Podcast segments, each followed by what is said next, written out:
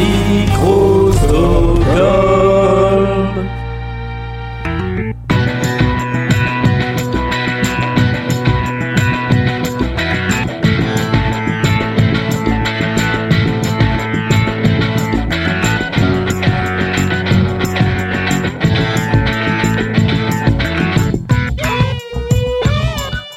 Bienvenue dans Buldar, l'émission qui fait pétiller l'art contemporain.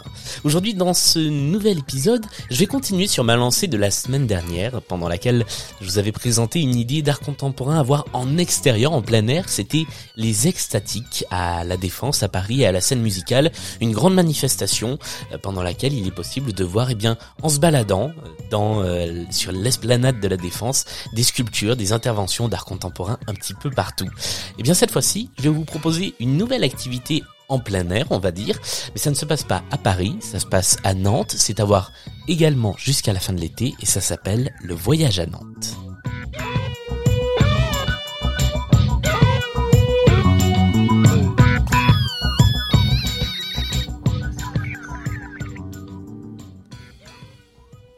Alors tout d'abord, le voyage à Nantes, qu'est-ce que c'est? Eh bien, c'est une organisation, une, une manifestation qui a commencé en 2011 dans la ville de Nantes, créée par la, métropole de Nantes, et c'est un immense parcours d'art contemporain. Ça se passe tous les ans. Normalement, ça commence au début de l'été, en juillet, et ça se termine tout début septembre. Cette année, les dates ont été un petit peu décalées en raison de la crise sanitaire, donc ça a commencé le 8 août et ça va durer jusqu'au 27 septembre. C'est entièrement euh, libre et accessible à condition bien, bien évidemment de porter un masque et de respecter la distanciation sociale. Comment ça se passe le voyage à Nantes? Eh bien, ça se passe partout dans la ville et ce sont des interventions, des installations, des expositions qui sont organisées un petit peu partout. Alors il y a des choses en plein air qui sont très faciles à voir, il y a des choses qui sont un petit peu cachées, il faut aller les chercher, elles sont un peu dissimulées, et puis il y a également euh, des choses dans les musées, dans les galeries d'art de la ville qui existent déjà et qui accueillent à cette occasion euh, des expositions événementielles, euh, des interventions ponctuelles et des choses à voir. Ce qui fait que au final, eh bien, si vous allez passer quelques jours à Nantes pour le voyage, vous avez la possibilité de voir des dizaines et des dizaines euh, d'œuvres d'art contemporain, d'interventions différentes.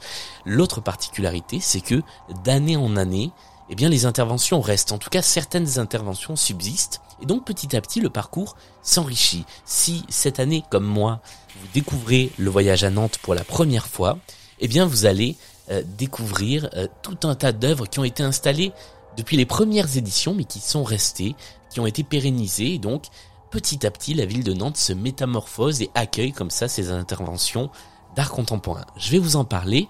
Mais d'abord, je vais vous parler des nouveautés de cette année, moi, de ce qui m'a marqué euh, dans ce parcours du voyage à Nantes. Et ce qui m'a marqué, mais ce qui marque évidemment le plus le public, la presse, tout le monde, euh, depuis le début de cet événement, c'est l'installation la plus monumentale de tout le voyage à Nantes de cette année. C'est une installation euh, de Stéphane Tidé qui est située place Gralin. Place Gralin, c'est là où il y a le théâtre euh, de la ville de Nantes. Et ce théâtre qui est fermé en ce moment se transforme en une immense cascade. C'est assez impressionnant à voir. Toute la façade du théâtre se transforme en une chute d'eau. Donc il y a un bac d'eau au sol, dans lequel évidemment il est impossible de rentrer, il est impossible de se baigner, qui permet de recueillir l'eau. Avec un système de pompe, elle remonte au sommet du théâtre et ça fait une immense cascade monumentale qui est allumée tous les jours et on peut la voir, on peut passer devant, on peut s'arrêter. C'est très rafraîchissant en, période de canicule euh, et ça change vraiment euh, l'atmosphère de, cette place qui, est une assez petite place mais qui devient comme une une place avec une immense fontaine dans laquelle les gens viendraient se rafraîchir, se rafraîchir et bien là, ce qu'on peut faire, c'est passer derrière la cascade, sous la colonnade du théâtre, et prendre un petit peu d'air, un petit peu de fraîcheur, euh, sous cette installation, même dans cette installation de Stéphane Tidé. Ça se passe place Gralin, et c'est vraiment ce qui est le plus marquant. Euh, si vous cherchez des images du voyage à Nantes cette année, il y a beaucoup de chances que ce soit ce qui ressorte pour vous. La deuxième chose, moi, qui m'a énormément marqué, c'est une exposition de deux artistes, Martine Felpey et Jean Béchamel, euh, qui travaillent en duo. L'exposition s'appelle Automatic Revolution et elle a lieu à la HAB galerie, qui est une, une galerie située sur l'île de Nantes, une île qui était une île industrielle et qui a été entièrement réhabilitée, qui est très créative, qui est, très très culturelle. Je vous en parlerai un petit peu après quand je vous parlerai du parcours permanent. Euh, cette exposition, elle s'appelle Automatic Revolution et c'est une exposition de sculptures, mais qui sont toutes animées, mais qui sont pas animées en permanence. Alors, ce sont des, des sculptures très euh, très abstraites, très géométriques, très euh, très brutalistes en un sens. Et d'ailleurs, il y a également deux de leurs sculptures qui sont euh, dans l'espace public un petit peu plus loin, dans Nantes. et donc, c'est des choses très géométriques. ce sont soit des formes, soit des bouts de corps avec euh, des petites choses qui sont greffées. Et toutes ces sculptures-là s'animent de temps en temps. Et comme elles s'animent pas tout en même temps, eh bien, on a l'impression d'avoir une boîte à musique géante, un, grand mécanisme presque vivant. Et moi, cette exposition m'a rappelé une exposition dont je vous avais parlé, je pense, au tout début de Bulle d'Art, de Philippe Pareno euh, au Palais de Tokyo, qui avait conçu son exposition comme une boîte à musique où chaque œuvre s'activait en fonction du moment où les autres s'activaient, et tout ça donnait l'impression d'être entouré de vie, alors que finalement on était entouré de sculptures, d'œuvres d'art, donc de matériel. Eh bien, toute la vie qui existe dans une œuvre d'art se faisait sentir à ce moment-là. Eh bien là, c'est ce que j'ai ressenti également dans cette exposition qui est entièrement robotique. Et d'ailleurs, il y a quelque chose que moi je n'ai pas pu voir, mais qui apparemment est visible, c'est qu'on peut passer derrière, en coulisses, pour voir toutes les machines euh, qui, euh, qui, qui dirigent un petit peu cette, euh, cette exposition. Donc je vous recommande d'aller voir un petit peu ce, côté coulisses. Et puis le tout est également habité de son. Euh, la bande son que vous entendez derrière moi, c'est l'atmosphère de cette exposition que j'ai vraiment beaucoup aimé et que je vous recommande dans cette galerie, la HAB pour euh, Halle aux bananes, HAB Galerie, qui se trouve sur l'île de Nantes et qui accueille des expositions accessoirement très très intéressantes tout au long de l'année et chaque année pour le voyage à Nantes. Et puis la troisième euh, intervention de cette année dont j'avais envie de vous parler, c'est une, intervention de Vincent Ollinet euh, dans plusieurs lieux euh, de, Nantes et notamment à côté du lieu unique qui est euh, un lieu de création à, Nantes, qui serait peut-être un petit peu le, palais de Tokyo de Nantes. dans, dans un des canaux, eh bien on peut trouver un lit à baldaquin posé au milieu de l'eau. Et on a l'impression que ce lit à, baldaquin a été abandonné par on ne sait quelle princesse d'un conte de fées qui se serait retrouvée là. Ça évoque toute une imagerie du conte de fées. Ça évoque aussi euh, l'imagerie d'Ophélia, de Manet, euh, qui est comme ça allongée dans, dans, dans cette eau. Et tout ça est convoqué. Et je trouve ça très apaisant. Et c'est à la fois très interpellant parce que ce baldaquin, il est posé en plein milieu de rien à côté de péniches où les gens viennent manger, boire un café ou faire la fête. Et j'ai trouvé ça vraiment, euh, vraiment très prenant, assez amusant et en même temps assez interpellant. Euh, cet artiste, il a fait d'autres interventions dans d'autres lieux, euh, notamment dans un hôtel, pour lequel il a conçu une sorte de nature morte qui n'est pas morte, puisque ce n'est pas une peinture, c'est un, c'est un écran. Et petit à petit, cette, cette nature morte, ces légumes, ces fruits qui sont posés, évoluent. Euh, ce qui est très amusant, c'est que euh, dans le bar de cet hôtel, donc ça se passe dans, dans le bar, qui a une ambiance assez particulière, et eh bien à ce moment-là, la, personne qui tenait le bar expliquait qu'elle avait conçu un cocktail euh, par rapport à cette œuvre, par rapport aux, ingrédients, aux, aux, fruits qui sont montrés dans cette œuvre. Donc ça, c'est un petit peu pour ma sélection du voyage à Nantes de cette année. Mais ce que je vous disais tout à l'heure, c'est que le voyage à Nantes, c'est aussi toute la résultante des années précédentes, de, de ce qui a été conçu par des artistes tout au long des années précédentes depuis 2011. Donc ça va faire 10 ans et il y a vraiment des œuvres partout. Si vous êtes perdu, il y a évidemment des guides, il y a évidemment des fascicules, mais il y a aussi une ligne verte qui parcourt la ville.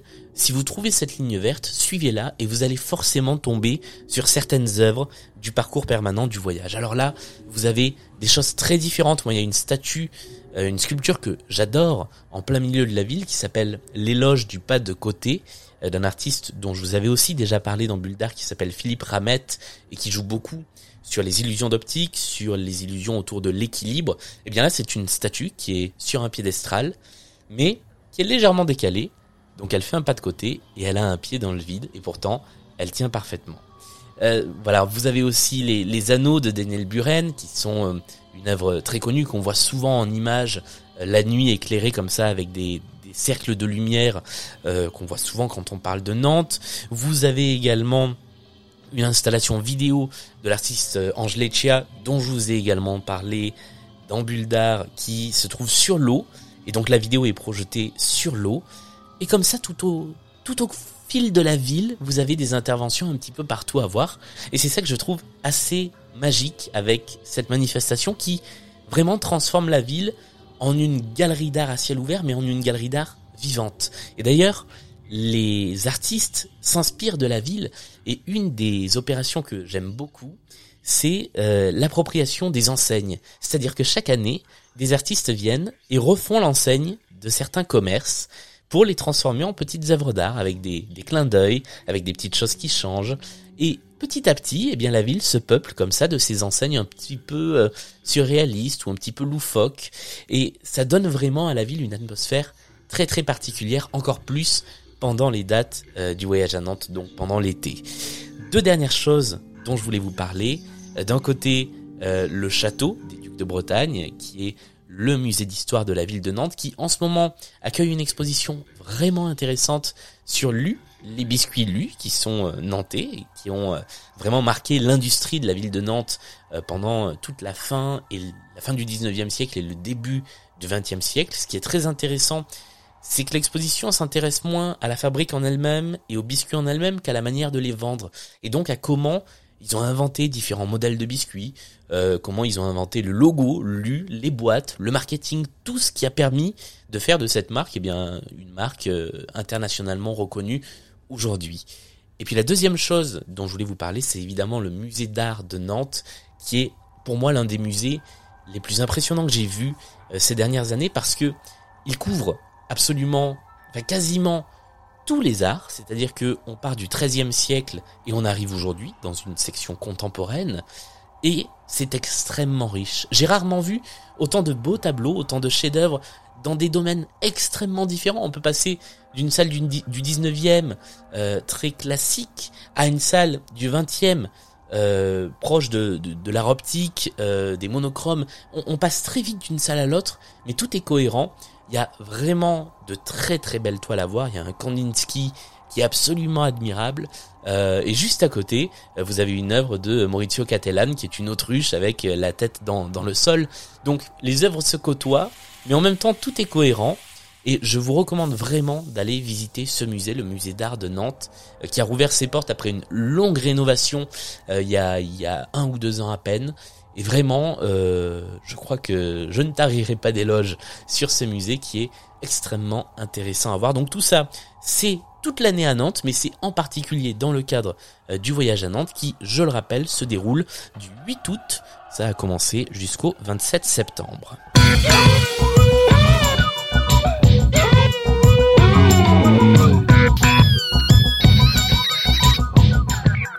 C'est la fin de cet épisode de Bulle d'Art. Merci, comme d'habitude, de l'avoir suivi. Si ça vous a intéressé, si vous avez des questions, des remarques, des critiques, n'hésitez pas à me contacter sur les réseaux sociaux. On est euh, sur tous les réseaux, Facebook, Twitter, Instagram. On revient très vite avec les émissions un petit peu plus longues, les Big Bulles d'Art, euh, qui vont revenir avec la rentrée. Et puis, euh, eh bien, si vous avez des envies de Bulles d'Art, si vous avez envie qu'on parle de tel ou tel artiste, surtout, n'hésitez pas, on est très ouvert aux conseils, aux recommandations. Donc écrivez-nous, laissez-nous des commentaires et on se retrouve très vite pour une prochaine bulle d'art.